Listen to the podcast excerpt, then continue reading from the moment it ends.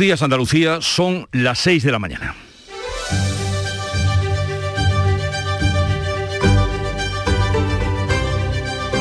Despierta tu mente, descubre la realidad. En Canal Sur Radio, La mañana de Andalucía con Jesús Vigorra. Esta madrugada ha muerto el presidente del Parlamento Europeo, David Sassoli, de 65 años, por complicaciones tras una disfunción de su sistema inmunitario después de dos semanas ingresado en un hospital italiano. La noticia la ha dado su portavoz, Roberto Cuillo, a través de su cuenta de Twitter, en la que decía, el presidente del Parlamento Europeo, David Sassoli, ha fallecido a la una y cuarto del 11 de enero en el hospital Aviano de Italia, donde estaba hospitalizado.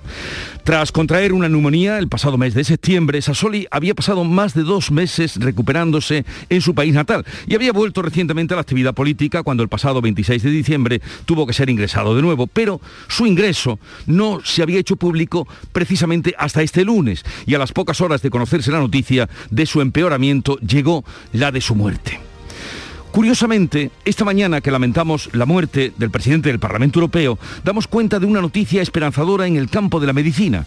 En Baltimore, estado de Maryland, en Estados Unidos, han trasplantado por primera vez un corazón de cerdo a un hombre de 57 años y este evoluciona favorablemente, su corazón crea pulso y tensión, según cuentan los cirujanos en el New York Times. El éxito de tal experimento abre la puerta a que se realicen operaciones de este estilo en un futuro. Solo hay que pensar que en el año 2020 casi 40.000 personas recibieron el trasplante de un órgano en Estados Unidos y más de 90.000 esperan una operación.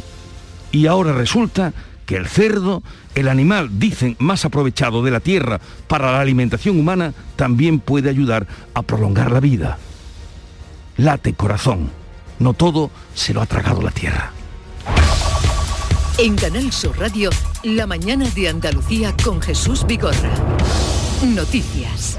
¿Qué les vamos a contar con Carmen Rodríguez Garzón? Buenos días, Carmen. ¿Qué tal? Muy buenos días, Jesús. Y empezamos por el tiempo. Sí, hoy esperamos cielos poco nubosos o despejados en Andalucía, aunque aumentando a nubosos en la vertiente mediterránea durante la tarde, donde no se descartan precipitaciones débiles y ocasionales que serán más probables en el extremo oriental. El viento va a soplar de componente este más intenso en el litoral mediterráneo, con levante fuerte en el estrecho. Y se anuncia también un descenso de las temperaturas en la vertiente mediterránea, aunque se mantienen sin cambios o incluso pueden subir algo en el resto de Andalucía. Hoy las máximas oscilarán entre los 19 grados de Huelva y Sevilla, los 15 de Jaén, las mínimas estarán entre los 12 grados de Málaga y un grado en Granada. Ese es el tiempo que nos espera para hoy y estas son las noticias del día. Ha muerto, como les decíamos, esta madrugada el presidente del Parlamento Europeo, David Sassoli. Este pasado lunes la Eurocámara había informado de que Sassoli llevaba dos semanas hospitalizado en Italia por una disfunción del sistema inmunitario. Ya en septiembre había contraído una neumonía de la que tardó dos meses en recuperarse. En noviembre grabó un vídeo en el que informaba de su enfermedad a sus compañeros.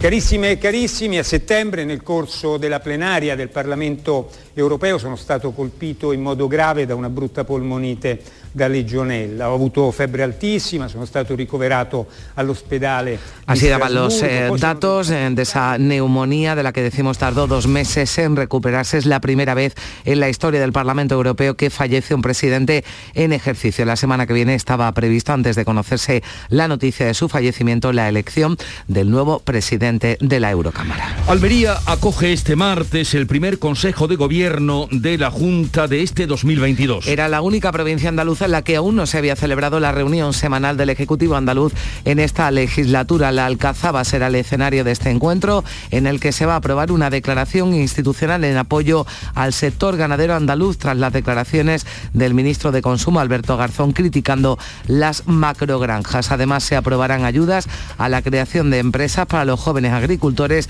y se dará luz verde a la marca andaluza de excelencia en igualdad, un reconocimiento a las empresas que promuevan la igualdad real y que podrá considerado mérito en los pliegos de los contratos públicos. Pero también el Consejo de Gobierno abordará la evolución de la pandemia después de que el presidente de la Junta ya le haya puesto fecha a un cambio de tendencia, tendencia a la baja de los contagios para finales de este mes de enero. Sí, dice Juanma Moreno que a la vista del comportamiento que ha tenido la variante Omicron en Sudáfrica, confían que en unos días haya una caída importante de casos. No obstante, Moreno ha llamado llamado a la, a la prudencia y recordaba que el coronavirus puede dar giros inesperados cuando menos se espera. Con el COVID no se puede bromear, con el COVID no se puede hacer pronóstico porque da giros inesperados y te da una cornada cuando menos te lo espera. Pero lo que está claro es que vamos a salir de esto. Lo que está claro es que la sociedad andaluza está preparada para, incluso en una pandemia terrorífica como la que hemos vivido, para crecer más que la media de España, para crear más empleo y para contribuir al progreso y al bienestar de los andaluces de España. También el consejero de Salud decía ayer que ya se percibe un cambio de tendencia y apoya a Jesús Aguirre el planteamiento que ha hecho el Gobierno central para activar un nuevo sistema de vigilancia del COVID con médicos y enfermeros centinela, como se hace con otros virus como el de la gripe. El consejero apoya que se deje de medir su impacto en términos de incidencia acumulada, que son a su juicio totalmente obsoletos. En el primer día de clase tras las Navidades, este lunes, los centros públicos han andaluces han comunicado casi mil bajas de profesores, cifras normales en una situación de pandemia, dice la Consejería de Educación. Las sustituciones solicitadas suponen el 0,9% de una plantilla de 106.000 docentes, 28 menos que en la misma fecha del año pasado y 242 más respecto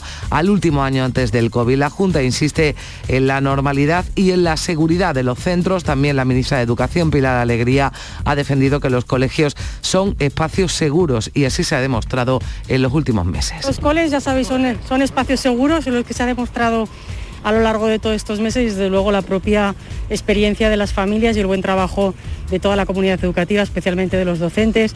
Y esa vacuna nos está ayudando a afrontar esta vuelta.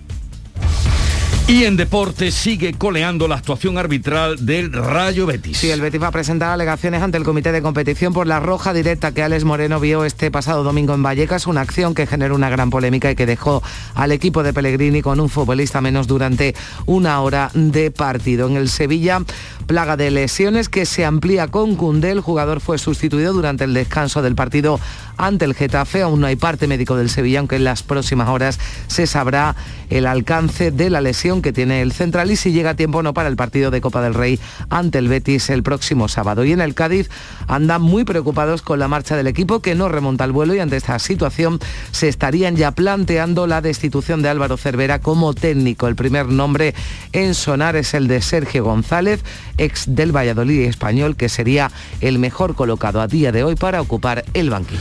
Este es el panorama informativo que les planteamos, pero vamos a ver cómo eh, presenta el día la prensa, los medios que ya ha revisado Beatriz Galeano. Buenos días. Buenos días, Jesús. Pues sigue el país hoy, para empezar con la prensa nacional, con ese tema, la intención del gobierno de vigilar el coronavirus como si fuera una gripe. El titular del país afirma el plan para vigilar la COVID como una gripe común divide a los médicos. Otro avance científico de calado en su portada, un corazón de cerdo late en un humano. Se refiere al primer trasplante de este órgano de un animal que se realiza con éxito a un hombre. Se ha hecho en Estados Unidos. El hombre lleva tres días viviendo. Después de la operación, dicen, se encuentra en buen estado. Política nacional para la portada del mundo. Podemos tensa el gobierno por el caso Garzón y acusa a Sánchez de ser desleal. Sobre este mismo asunto llama la atención el titular que aparece en Diario de Sevilla, también en el Diario de Córdoba, pellizco de monja de Pedro Sánchez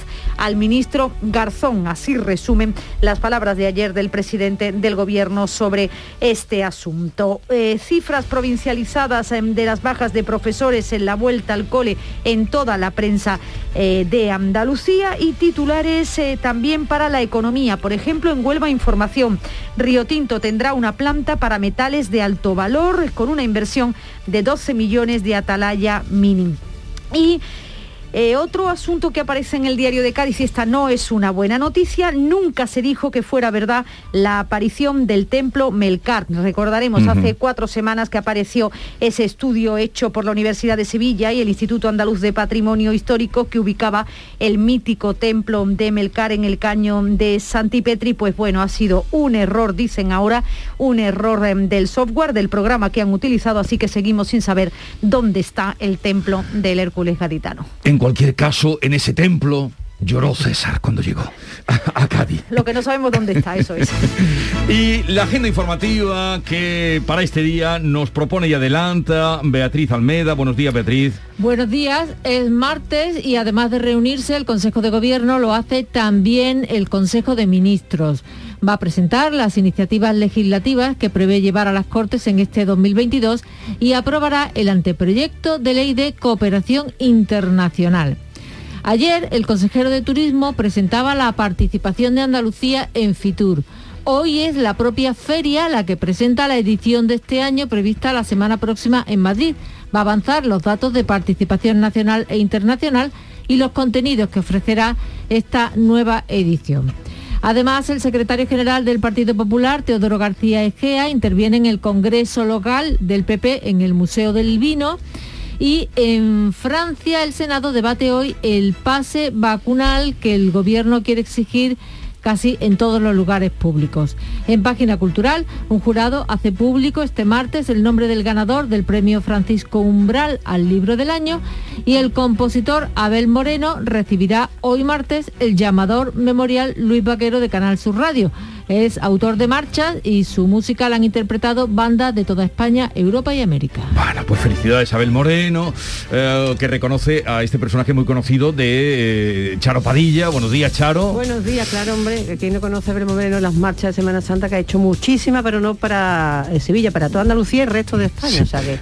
¿Cómo amaneció la mañana de este martes, Charo, en el Club de los Primeros, 5 pues de la mañana? Hemos hecho un poquito de memoria, porque fíjate que este enero, hace ya dos años que empezamos a ir, que había en China un virus que no iba a llegar a España, por supuesto, ¿no? dos años, dos años. Entonces le preguntaba a la gente que, bueno, después de dos años, cómo ha cambiado su vida. En fin, ha sido muy eh, entretenido y muy enriquecedor la opinión de todo el mundo. Y hemos estado hablando con eh, Antonio, que es taxista de Huelva, y, trabaja de noche y a colación del incidente que ha habido en Barcelona con un ataque a un taxista de Barcelona, en fin, justo en el momento en que cogía dos clientes. Hmm. Eh, em, y hemos escuchado como le, cobraba por adelantado, porque era un recorrido largo, ¿no? Y por adelantado le pedía el dinero, ¿no? Por seguridad. Ha sido, la verdad que todo esto escuchándolo en directo, ¿no? Y hemos estado con Fabián, que es de Colombia y vive en Almuñécar, y lleva 22 años en España y la verdad es que en 22 años la vida le ha cambiado mucho. En fin, la noche es impresionante, la gente que trabaja en la noche también lo es y sus historias son dignas de escuchar. Así que yo te invito a que vaya a la app si no te da tiempo a escucharlo. Que vaya a la app. No, no, yo te escucho, yo te escucho cada mañana. ¿Verdad, Carmen? Yo la tengo de fondo mientras vamos preparando, pero y la veo, es la primera persona que veo cuando llego aquí a la radio. Un poco de música que nos llega desde Canal Fiesta Radio.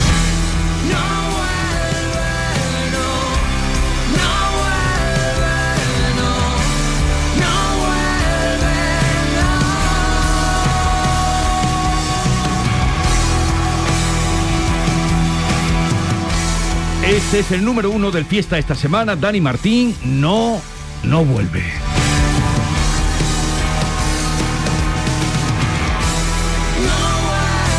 Nosotros sí que volvemos al ataque y, por ejemplo, tenemos como invitado hoy, ya que el Consejo de Gobierno de la Junta, primer Consejo del año, va a ser en Almería, a su alcalde, que hace de anfitrión, Ramón Fernández Pacheco, alcalde de Almería, y a la sazón, eh, portavoz, del, PP en Andalucía, sí, así que, bueno, hablaremos eh, con él porque siempre donde llega el Consejo de Gobierno, eh, digámoslo en lenguaje coloquial, algo rascan.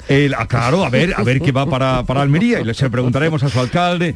Vamos a hacernos eco también de la llamada que llega de eh, que se agotan las reservas de sangre o hay menos donaciones, tal vez por el temor al COVID. El caso es que hablaremos con Rafael Lebrero Ferreiro, coordinador médico del Centro de Transfusión de Tejidos y Células de Sevilla, porque realmente... Sí, para que se lo apunten en los propósitos de Año Nuevo, que es verdad que en Navidad, bueno, pues nos relajamos, eh, dejamos de hacer cosas como esa, como donar sangre y de ahí ese llamamiento porque tienen los almacenes en algunos sitios vacíos. y, en, en, cualquier momento mm. todos lo podemos necesitar.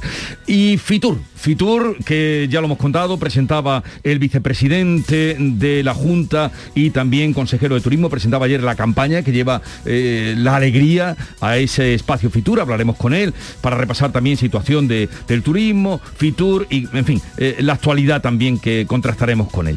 Eh, hablaremos con un rastreador, un teniente de intendencia que es uno de los que forman parte de esa sección de vigilancia de la epidemiología. Eso será ya al filo de las 10 menos cuarto. Luego, hoy es el tiempo de la cultura con Carmen Camacho y con Alfredo Valenzuela. Es el día de los guiris, a partir oh. día esperado de los guiris, los martes que vendrán por aquí para contarnos cómo nos ven y cómo nos, cómo nos viven. Y hoy se va a conocer, no sé si a esa hora de la mañana, ya lo sabremos, ¿sabes tú que eh, se da todos los años el ave del año? Eh, el ave del año 2022. El año pasado fueron los vencejos. Coincidió con lo de Fernando Aramburu, pero supongo que no tenía nada que ver. Y eso lo sigue muy especialmente Maite Chacón, que es, eh, es ornitóloga o por lo menos tiene una gran afición. Así es que hoy conoceremos, hablaremos con un esto hay candidatos. Sí, sí hay candidatos. Mira, está el aguilucho cenizo, el alcaudón común y la alcazola, la alzacola rojizo. Mira, no tengo ni idea, pero el cenizo no me gusta, ¿sabes? Ya cenizo en este año no. Ya el que lleve el adjetivo de cenizo a mí no me gusta, ¿eh? Así pues que yo por si me... Puede, ser el alcazola rojizo, que suena así pues eh, de todo eso hablaremos desde ahora y hasta las 12 de la mañana. Sigue la información en Canal Sur Radio. La mañana de Andalucía. El sabor de un cardito de pollo aneto es gloria, porque en aneto lo hacen como yo, solo con ingredientes frescos y naturales de verdad, cocinados a fuego lento. Y nada más fresco y natural, como un campo al amanecer, sin exagerar. El 21 de enero llega la única lluvia con la que no vas a necesitar un paraguas. Lluvia de millones. El acontecimiento de Euromillones donde tendrás tres oportunidades para ganar. Se reparten 100 premios de un millón de euros que tocan sí o sí. El bote acumulado y el millón que también toca sí o sí. Claro que igual el paraguas lo necesitas para recoger lo que te toque eh, poniéndolo así, del revés. Euromillones. Loterías te recuerda que juegues con responsabilidad y solo si eres mayor de edad. La mañana de Andalucía con Carmen Rodríguez Garzón. Canal Sur Radio. 6 y 16 minutos en torno a las 4 de la mañana conocíamos el fallecimiento a los 65 años del presidente del Parlamento Europeo, David Sassoli, tras dos semanas de ingreso hospitalario en Italia. Había contraído una neumonía en septiembre, había pasado dos meses de recuperación y enviaba entonces su agradecimiento a todos los miembros del Parlamento que se habían preocupado por su salud. Così come vorrei ringraziare di vero cuore voi, colleghe e colleghi parlamentari di ogni colore politico per la vostra vicinanza e voi cittadini che mi manifestate affetto e solidarietà. Y saluto tutti en attesa di poterci riabbracciare pues daba su afecto, su solidaridad y saludaba bueno, pues a todos los que se habían interesado por su estado de salud. Recientemente había retomado la actividad política cuando el pasado 26 de diciembre ingresó de nuevo por una disfunción en el sistema inmunitario. Olga Moya, buenos días. Hola, buenos días. Esa hospitalización se ha publicado este lunes, 15 días después, cuando su portavoz ha comunicado la cancelación de todos sus actos públicos próximos. Pedro Sánchez le enviaba entonces entonces vía Twitter cariño y deseos de pronta recuperación. Antes de entrar en la política como socialdemócrata, Sassoli tuvo una dilatada carrera periodística. Fue nombrado presidente del Parlamento Europeo en julio de 2019 y estaba en la semana final de su mandato porque el próximo martes la Eurocámara elegirá a un nuevo presidente por haber llegado al Ecuador de esta legislatura. Es la primera vez en la historia de la institución que fallece un presidente en ejercicio. Pues eh, seguro que durante el día de hoy se van a suceder las reacciones a la muerte de David Sassoli, del presidente del Parlamento Europeo. Y vamos a mirar aquí en Andalucía, Almería. Allí el Consejo de Gobierno celebra su primera reunión del año. Lo hace en la Alcazaba, completando así el recorrido por las ocho provincias que se propuso y al que se comprometió el presidente al principio de la legislatura. En el orden del día llevan, entre otras cosas, una declaración institucional en apoyo al sector ganadero andaluz, también líneas de ayudas autonómicas en el ámbito de la agricultura y la pesca, la creación de la marca andaluza de excelencia en igualdad o también un informe sobre el plan territorial de sostenibilidad turística de Andalucía. Tras la entrevista del ministro de Consumo Alberto Garzón al diario británico The Guardian señalando que las megagranjas españolas no son sostenibles para el medio ambiente, el Ejecutivo andaluz dará además su apoyo expreso e institucional al sector ganadero. A propuesta de la Consejería de Agricultura aprobará ayudas a la creación de empresas para jóvenes agricultores y también subvenciones para compensar la parada temporal de la flota artesanal de pesca del pulpo y prevé dar luz verde a la marca andaluza de excelencia en igualdad. Es un reconocimiento a las empresas que promuevan la igualdad real y que podrá ser considerado un mérito en las bases para ayudas y en los pliegos de los contratos públicos. También en relación con Almería va a informar de actuaciones para preservar las coníferas de la Sierra de los Filabres, también un proyecto piloto de conservación de praderas de Posidonia oceánica en el Parque Natural de Cabo de Gata y también planes diversos sobre la piedra natural y el mármol. También el Consejo de Gobierno va a dar información sobre las inversiones previstas este año en centros sanitarios de la provincia. Va a analizar además, como hace cada semana, el Ejecutivo andaluz en su reunión de los martes, la evolución de la pandemia. Ya este lunes el presidente de la Junta, Juanma Moreno, aseguraba que podríamos estar ante un cambio de tendencia del COVID. Moreno incluso ha puesto fecha al desplome de la incidencia de la variante Omicron a la vista del comportamiento que ha tenido en Sudáfrica, el país del que es originaria, donde tras un pico altísimo llegó una bajada intensa. El presidente por ello confía en que a finales de este mes de enero haya una caída importante. Así lo decía durante su intervención en un acto empresarial en Sevilla también hemos comprobado y podemos comprobar hoy en día que ya esa subida tan intensa también es una bajada intensa. Y eso significa que si todo camina como queremos que camine, como parece que puede caminar, pues tendremos a finales de este mes, parece, por los propios algoritmos que se introducen en la propia variable, que podríamos tener ya una, caída eh, clara de, este, de esta nueva cepa.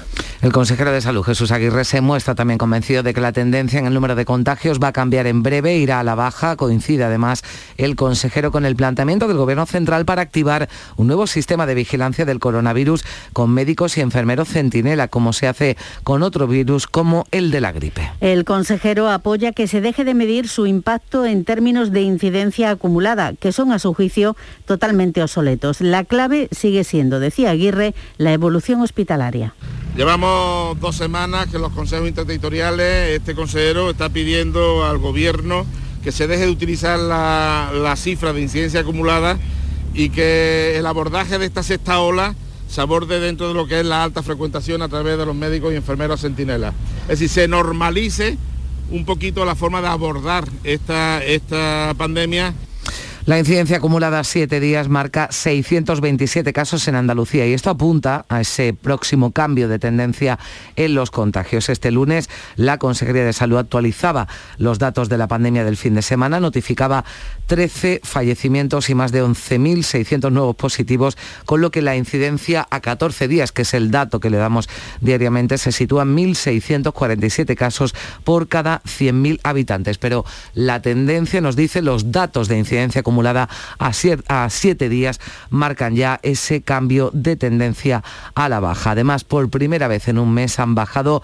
los hospitalizados en Andalucía, donde hay 1.471 personas ingresadas con COVID, 224 están en la UCI. Son estos datos, los de Andalucía, que dicen los datos del Ministerio de Sanidad. Olga. La incidencia roza en España los 3.000 casos por cada 100.000 habitantes, tras sumar el Ministerio casi 300.000 nuevos contagios y más de 200 muertes desde el viernes. Desde que comenzó la pandemia se han registrado más de 90.000 fallecimientos por complicaciones relacionadas con el COVID y se han contagiado más de 7 millones de personas en España.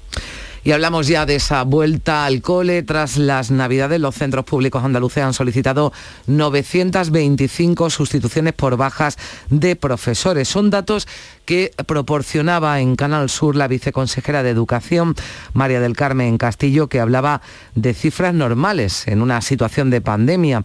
Hay que recordar que hay 106.000 docentes en Andalucía. Estas bajas supondrían, no llegarían ni al 1%, al 0,9%. Son 28 bajas menos que en la misma fecha del año pasado, 242 más respecto al último año antes del COVID. 12 centros donde, bueno, de alguna manera el número de profesores que ha faltado requiere de esa llamada telefónica para la sustitución, pero en el resto de los centros se está haciendo como cualquier mes de enero de cualquier curso escolar. Eh, mañana se hará un llamamiento a través de CIPRI para que se vayan incorporando los profesores a final de esta semana, pero con absoluta normalidad en estos momentos. El presidente de la Asociación Andaluza de Directoras y Directores de Centros de Infantil Primaria, José, Jorge Delgado, perdón, confía en que los centros puedan desarrollar su labor educativa a pesar de esas bajas del profesorado. En el Mirador de Canal Sur Radio decía Delgado que los colegios son seguros, pero que no se deben olvidar las medidas de prevención. Que es fundamental que el alumnado esté en el cole con unas medidas adecuadas y con un protocolo adecuado, nosotros siempre hemos apostado porque empezara en su día y en su momento, como ha empezado el día el día de 100% no va a existir el contagio, eso en los centros educativos no podemos asegurarlo, ¿no? Y avanza la vacunación de la tercera dosis en Andalucía. Este lunes comenzaba ya el grupo de edad de 52 y 53 años. Mañana ya podrán pedir cita, atención, los de 50 y 51. Así que la semana que viene comenzaría en principio la vacunación para el grupo de 40 años, empezando como siempre por la franja de 49. El SAS también tiene abiertas las agendas de autocita para las personas que recibieron la pauta de una dosis de Janssen y las dos de AstraZeneca. Y en el caso de los niños, esta semana ha comenzado la vacunación a los de 5 años, así que se seguirá vacunando al tramo de edad de 11 a 5, fundamentalmente en centros de salud y puntos externos. Y los mayores, 870 andaluces que viven en residencias se han contagiado de COVID durante las Navidades. Esto supone un incremento del 300% desde el pasado 21 de diciembre, cuando solo había 28 positivos. Eh, de ellos, actualmente hay 23 que están en centros hospitalarios ingresados, datos que ofrecía la Consejería de Salud, que lanza un mensaje de tranquilidad a los familiares de los residentes. El director de Cuidados Sociosanitarios de la Junta, José Repiso, decía en Canal Sur Radio, hacía hincapié en la prevención y en la importancia de la vacuna. Eh, compartimos la inquietud de, FOAN, eh, compartimos con ellos eh, diariamente los datos de positivo y el trabajo conjunto que estamos haciendo con las organizaciones de mayores y con el sector de la residencia y que, pues bueno, sabemos que cuando aumenta el contagio comunitario, pues esto tiene su incidencia también en estos centros, en el personal y, por ende también en, en los usuarios, ¿no?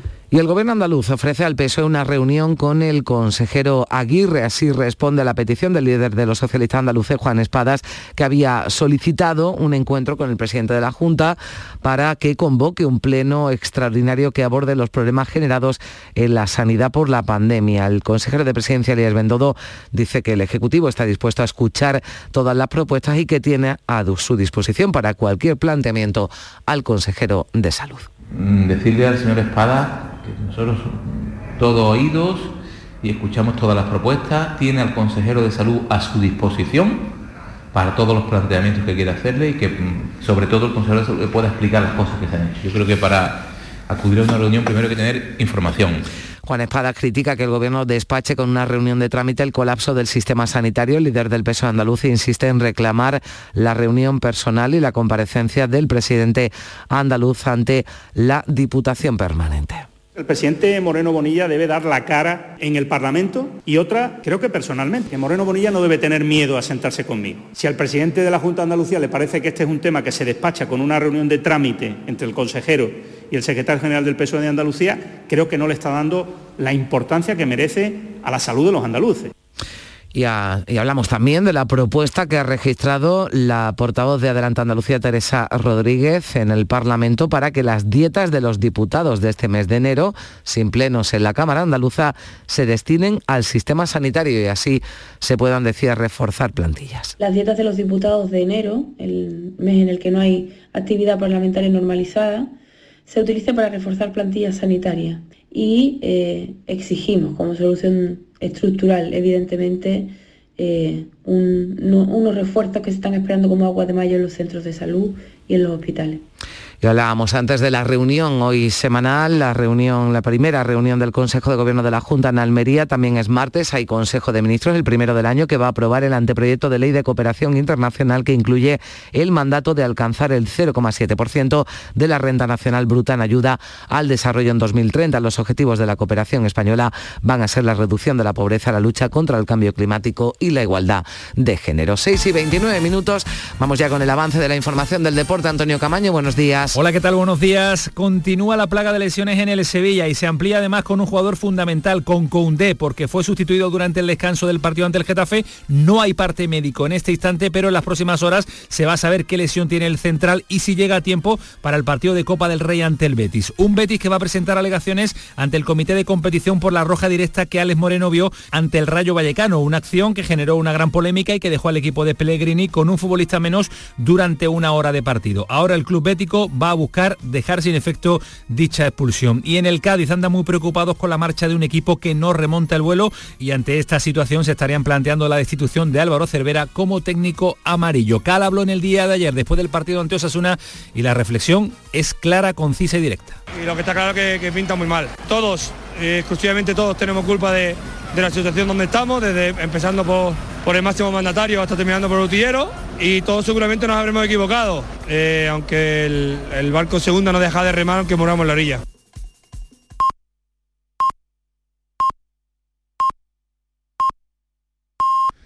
Andalucía son las seis y media de la mañana. La mañana de Andalucía con Jesús Vigorra. Y a esta hora repasamos en titulares lo más destacado de este martes 11 de enero. Con Carmen Rodríguez Garzón les contamos que muere en Italia el presidente del Parlamento Europeo, David Sassoli, a los 65 años. Se había recuperado de una neumonía en septiembre provocada por legionela, no por COVID, y hace 15 días tuvo un fallo inmunitario. Antes de entrar en la política como socialdemócrata, Sassoli tuvo una dilatada carrera periodística. Estaba en la semana final de su mandato. Es la primera vez en la historia del Parlamento Europeo que fallece un presidente en ejercicio. El primer Consejo de Gobierno del año se reúne en Almería y completa así el recorrido por las ocho provincias que desde principio de la legislatura ha querido hacer el presidente de la Junta. En el orden del día lleva una declaración institucional en apoyo al sector ganadero andaluz y la creación de la marca andaluza de excelencia en igualdad, un reconocimiento a las empresas que promuevan la igualdad real y que podrá ser considerado mérito para ayudas y contratos públicos. Se ralentizan los contagios en Andalucía con 11.500 en 48 horas y bajan las hospitalizaciones. La tasa de incidencia una semana lleva cinco días bajando y el gobierno y los expertos aventuran un cambio de tendencia que dicen se consola, consolidará a finales de este mes de enero. España, en cambio, suma 292.000 casos, 202 muertes y la incidencia roza ya la tasa de 3.000. El Ejecutivo Central y los autonómicos se plantean considerar el COVID una enfermedad endémica más como la gripe y dejar de contar positivos para registrar solo los casos de gravedad y las muertes. El Gobierno estudia regular el precio de los test de antígenos. Pedro Sánchez anuncia la compra de 334.000 dosis de la pastilla antiviral de Pfizer, que según la farmacéutica reduce un 80% el riesgo de hospitalización para los infectados con COVID. Los nacidos en 1970 y 71 podrán pedir cita mañana para vacunarse de la dosis de recuerdo. El SAS ya ha abierto este lunes la autocita para los que tienen 52 y 53 años y para empezar a inmunizar al último tramo de infantil que quedaba, el de los 5 años. Hoy volverán a abrir los centros educativos con normalidad. En el primer día han faltado niños y profesores, pero nada que impidiera reanudar las clases. Educación reitera que cubrirá las bajas con la máxima celeridad. Andalucía acudirá a la Feria del Turismo Internacional FITUR promocionando la alegría de vivir en esa tierra. El flamenco, el caballo o la vuelta al mundo de Magallanes, eh, se, que, la vuelta al mundo de Magallanes serán otros reclamos. El objetivo es superar los 25 millones de viajeros. El corazón de un cerdo late desde el viernes en el cuerpo de un hombre de 57 años en Estados Unidos. Un equipo de cirujanos ha informado de que ha realizado con éxito esta operación pionera que da esperanza a los pacientes que sufren la escasez de órganos humanos disponibles para trasplantes. Y vamos a fijarnos en el santoral, como hacemos cada día a esta hora. Hoy San Higinio, que aunque es un nombre poco frecuente, eh, sí que es más eh, común, ¿no? Sí, no más que el de ayer de Agatón, ¿no? El, Agatón. Agatón, no, eh, disculpe si hay algún Agatón que Sí, que nos esté escuchando, de ese por felicitado. San Higinio es el octavo Papa después de San Pedro. Se distinguió por la restauración del clero y su organización jerárquica, seriamente quebrantado y desarticulado por las persecuciones de Trajano y Adriano, que se cebaron especialmente en este colectivo y en el tiempo del Papa San Higinio. Miren, hace unos días mmm, lamentábamos el fallecimiento de Santana y hoy recordamos que en 1961, un 11 de enero, era nombrado deportista del año, Manuel Santana. Hay cinco países, pues cualquiera puede ganar y no sé cómo, Pues me ha ocurrido mucho en mi vida deportiva, siempre hasta que no ha terminado el último punto del partido, siempre he pensado que podíamos ganar. Y tal día como hoy de 1993 se inauguraba en Tarifa, en Cádiz, los dos parques eólicos más importantes de Europa. Y luego ya vinieron sí bueno y además ya nos hemos acostumbrado a ese a ese paisaje no pero en su momento fue todo un impacto no pasar por allí eh, pasar por allí era algo extraordinario. Eh, y la cita del día que he empezado ahora a recoger citas que tienen que ver o que salieron, por lo menos tengo una selección ya para ir soltando alguna en tiempo de pandemia. Y traigo esta que dice así, en vez de preguntarte cuándo serán mis próximas vacaciones, mejor construye una vida de la que no necesites escapar. En fin, yo no lo digo, ¿eh? lo dice Seth Godin, si tienes que, si tienes que, que, replicarle. No es escapar, no sé, mm, es desconectar, ¿no? Llamármelo así un poquito de la rutina. Este Seth Godin... que no me quiten las vacaciones. No. Este Seth Godin es un empresario norteamericano de origen judío, graduado en informática, filosofía, y está considerado uno de los teóricos del marketing más importantes del siglo XXI. Y esta frase, eh, en tiempo de pandemia, la soltaba en vez de preguntarte cuándo serán mis próximas vacaciones, mejor construye una vida de la que no necesitas escapar. Se, puede ser compatible bueno, sí, sí, también. para que, que no tengamos esa ansia, ¿no? Al menos para que lleguen las vacaciones. Eh, Beatriz Galeano tiene ya la munición de la segunda entrega de la lectura de prensa de hoy.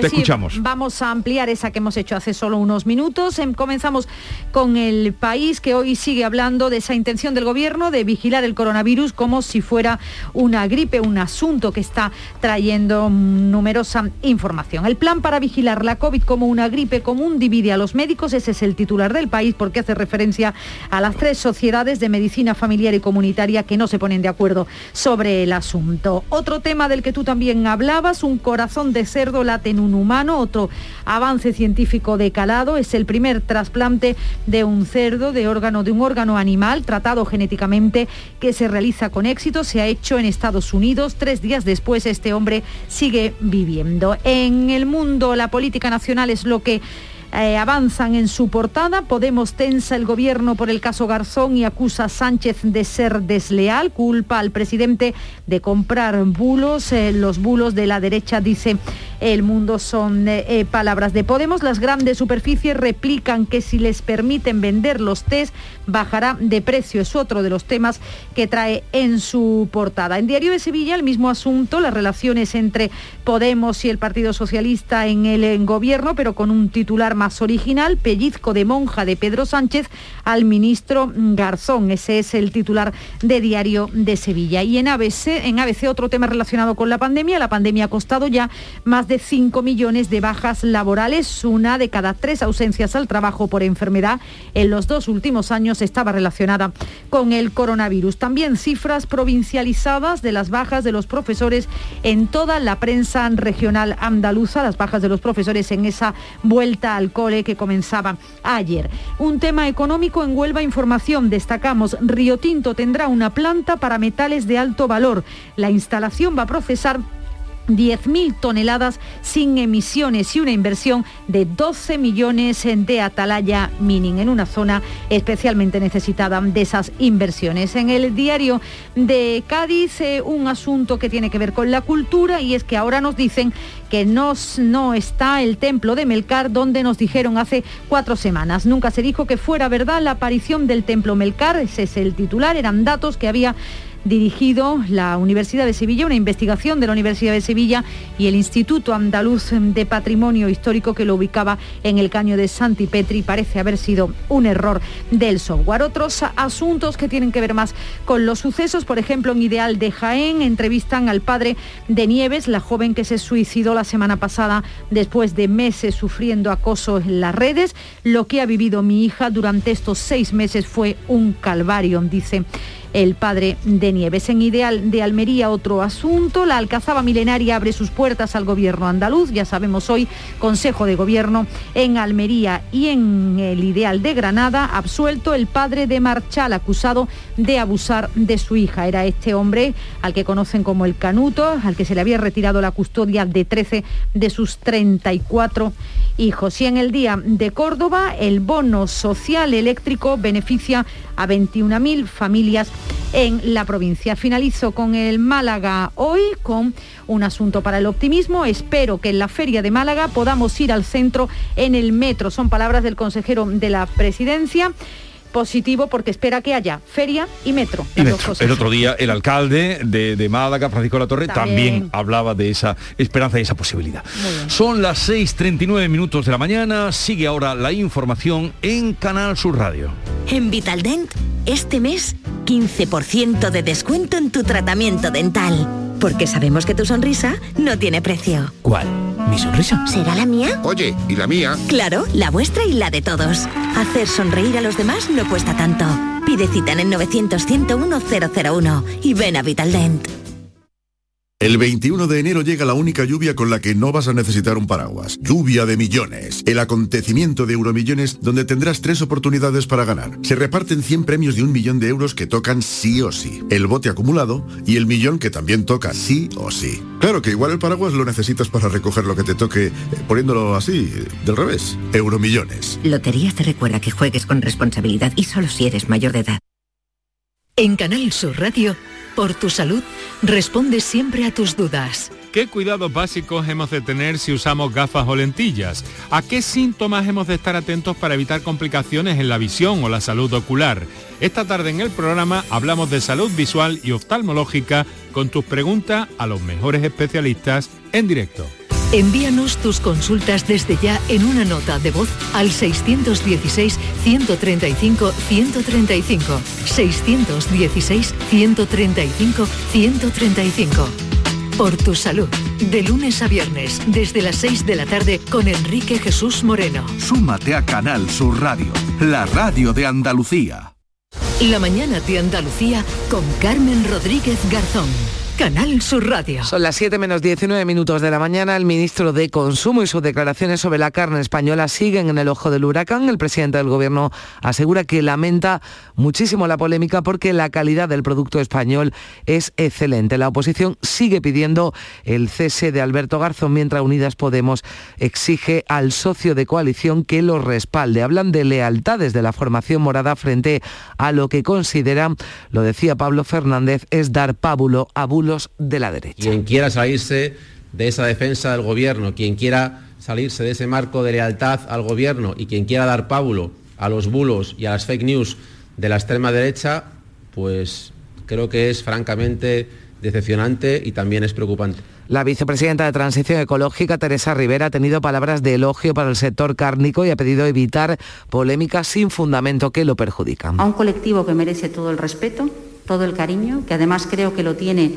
no solamente por parte del Gobierno en su integridad, sino yo diría por el conjunto de la sociedad española. Y generar tensión, ruido al respecto, generar dudas que no están basadas en ningún tipo de, hecho eh, real me parece que es, eh, que es enormemente perjudicial. Y sin entrar en más controversia, la vicepresidenta Yolanda Díaz remite a los objetivos europeos y de la Agenda 2030 en cuanto a ganadería sostenible. Las propuestas son claras y es que apostamos por una ganadería extensiva y sostenible. Por tanto, creo que el ministro lo que ha hecho sencillamente es corroborar lo que el Gobierno de España está defendiendo en sus documentos, que como saben además son públicos.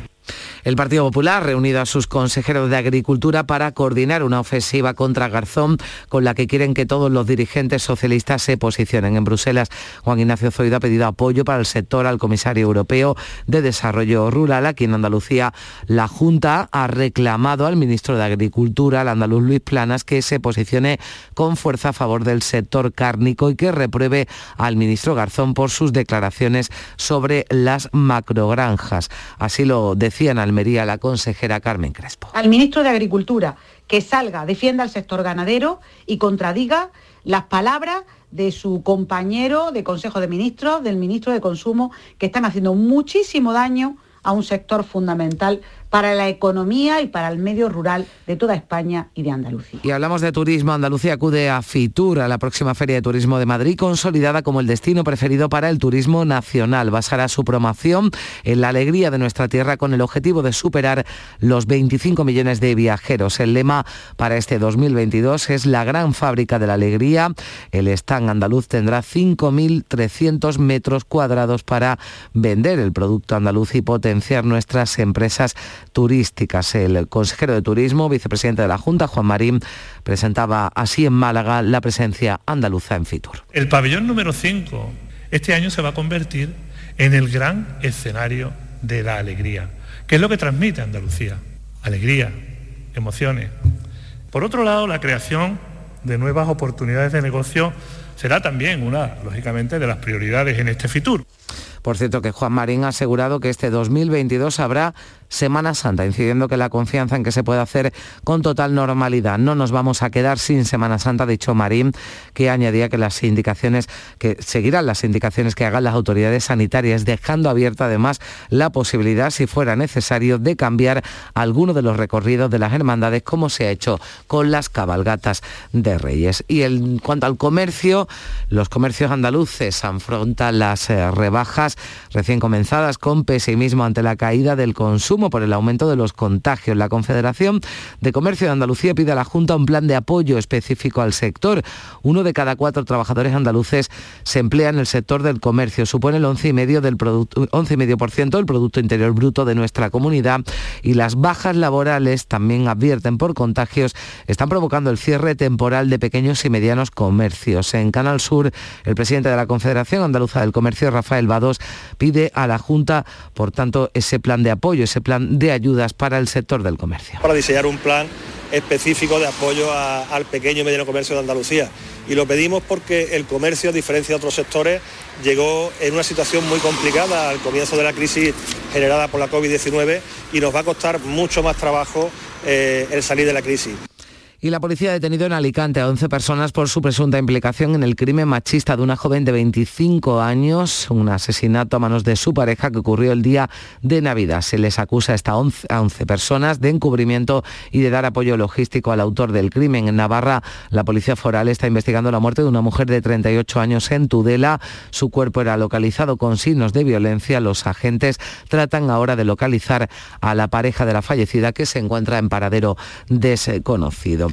Y además, eh, medio centenar de personas participaban en Jaén este lunes en una concentración convocada por varios colectivos para condenar la muerte de Nieves, una joven de 20 años vecina de Navas de San Juan, un suceso que ha sido calificado como un asesinato social. En el acto han estado presentes representantes de la Corporación Municipal, a los que los colectivos convocantes exigen más medios para luchar contra el acoso y las agresiones que sufren muchas personas por su orientación sexual. Nieves falleció el pasado 28 de diciembre tras recibir durante seis meses insultos, acoso y suplantación de identidad en las redes sociales. Según sus familiares, no le dejaron vivir por su condición sexual.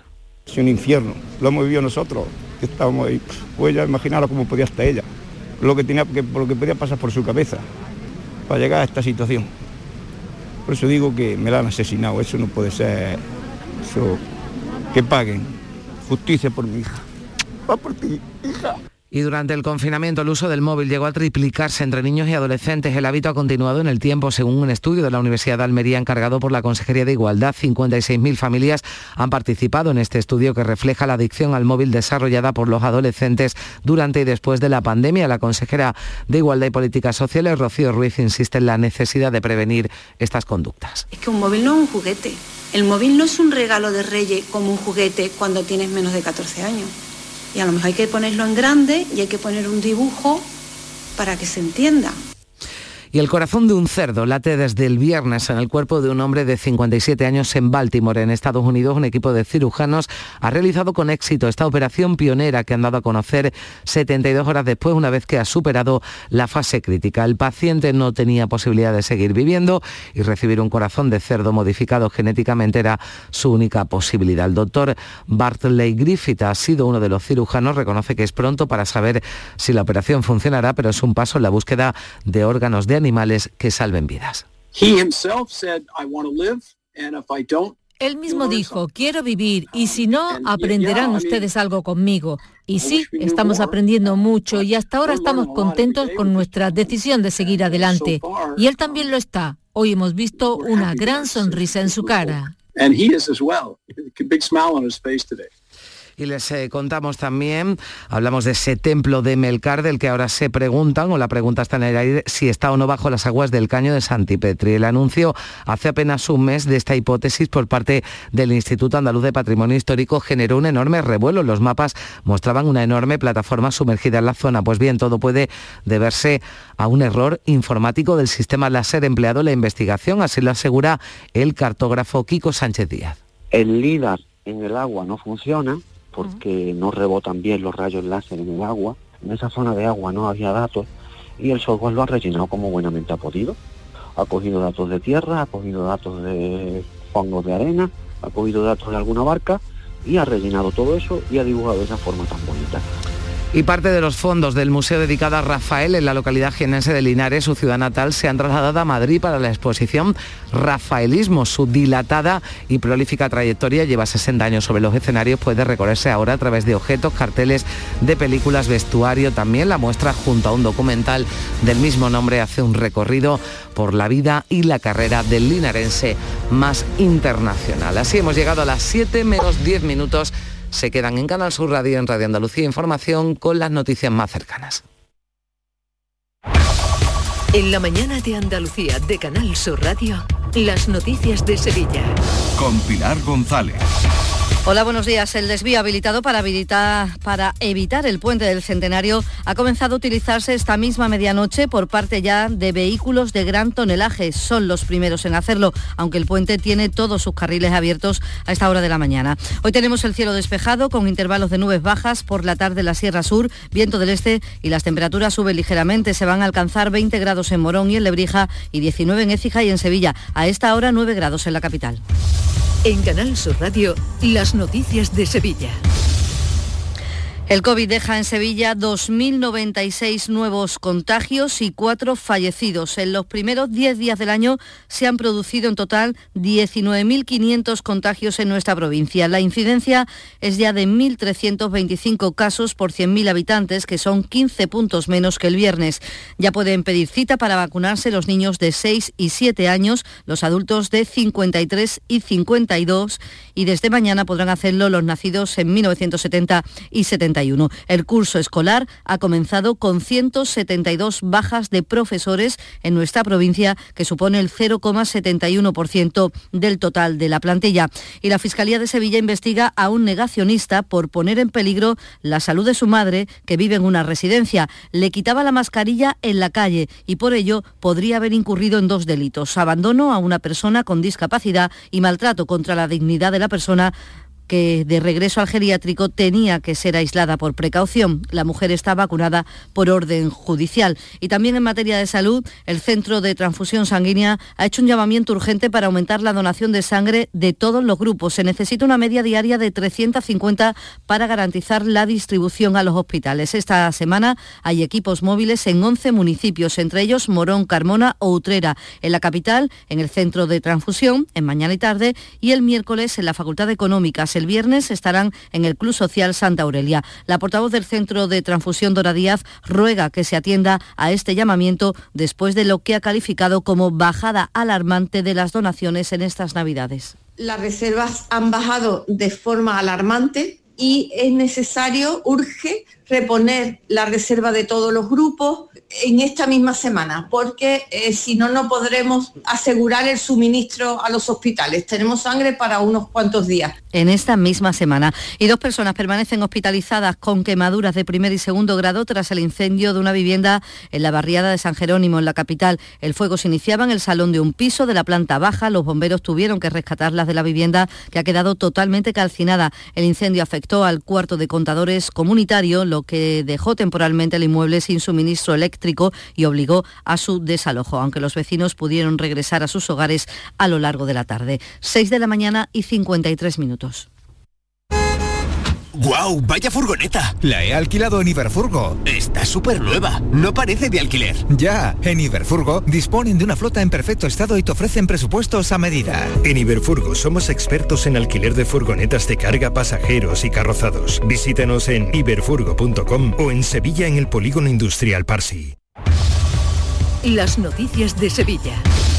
Canal Sur Radio. Desde esta medianoche está habilitado el desvío de tráfico en el puente del Centenario por la obra de ampliación y cambio de tirantes. De momento solo afecta al sentido Cádiz y está abierto a todo tipo de vehículos, aunque es obligatorio para los de mayor tonelaje. Solo se corta el tráfico el puente de manera puntual en uno de los carriles y en horario de menos tráfico. A esta hora está completamente abierto. La ruta alternativa al Centenario usa los puentes móviles que hay en la esclusa del puerto para salvar el río y que une la S30 con la S40. Los vehículos podrán salir de la S30 antes de cruzar el puente sentido Cádiz. Desembocarán en la carretera de la Esclusa y tras cruzar la Dársena continuarán hasta la S40 y al enlace de la A4 en Dos Hermanas. Y en cuanto al futuro del metro, el alcalde de Sevilla ha reclamado a la Junta de Andalucía que licite el tramo norte de la línea 3, aunque da la bienvenida a la presentación mañana del proyecto actualizado del tramo norte. Antonio Muñoz pide que se aclare cuanto antes cómo se va a financiar.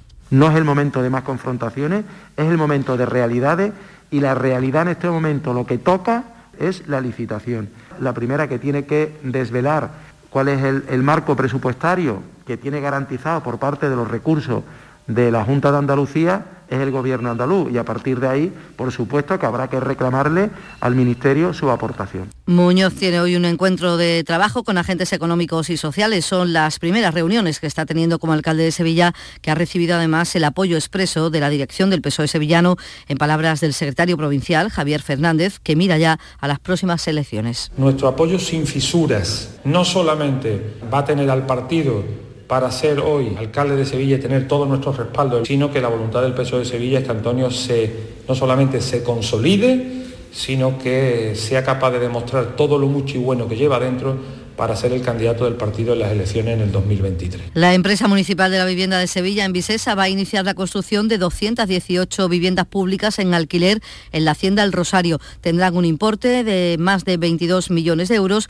y está previsto que estén terminadas a finales de 2024. Según el ayuntamiento, es la mayor licitación de vivienda pública de la ciudad desde hace 15 años. Este año, además, comenzará la construcción o rehabilitación de 500 viviendas públicas en la ciudad. Para el delegado de Hábitat Urbano, Juan Manuel Manuel Flores, se reactiva así la función social de Envisesa. Recursos habitacionales para esa gran bolsa de demandantes de vivienda pública que tenemos, que son más de 12.000 solicitudes y la mayoría de personas menores de 35 años que están esperando que desde lo público, desde su ayuntamiento, le podamos ofertar un recurso habitacional digno, pero con capacidad de poder acceder a ello, porque el mercado privado igual a lo mejor no se lo permite.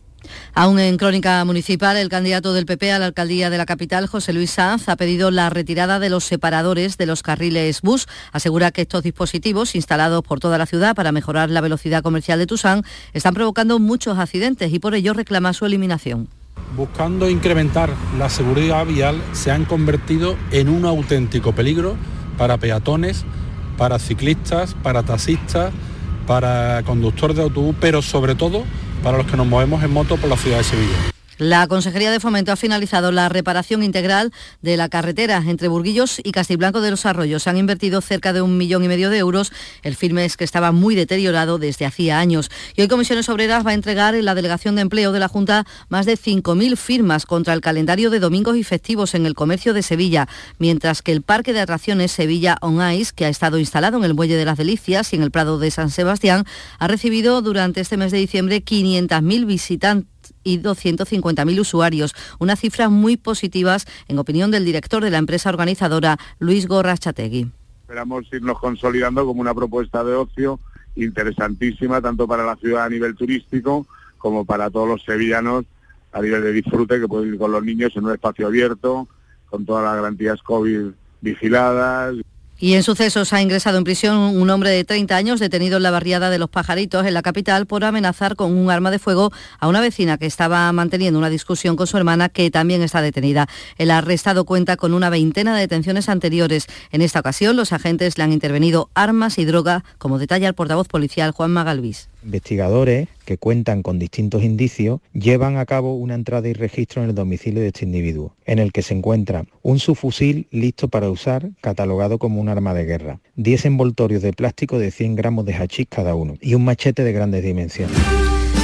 El compositor y director de orquesta Abel Moreno recibirá el llamador de Canal Sur Radio en su edición de 2022. Es el autor más prolífico y más interpretado de la Semana Santa. Tiene más de 200 marchas, entre ellas La Madrugada, Macarena, la que oyen, o Hermanos Costaleros. Su música ha sido interpretada en toda Europa y en América y hasta en Australia. Ha llegado a cobrar derechos de autor. La noticia se dio a conocer anoche en el programa del llamador, donde Abel Moreno reconoció que cada mañana se levanta a componer. Sí, sí, sí, yo me siento todas las mañanas porque con, e, y está, con esto del COVID que no salgo ni nada, pues, pues eh, tengo mucho tiempo, ¿no? Y, siempre estoy trabajando en algo, ¿no? ¿Eh?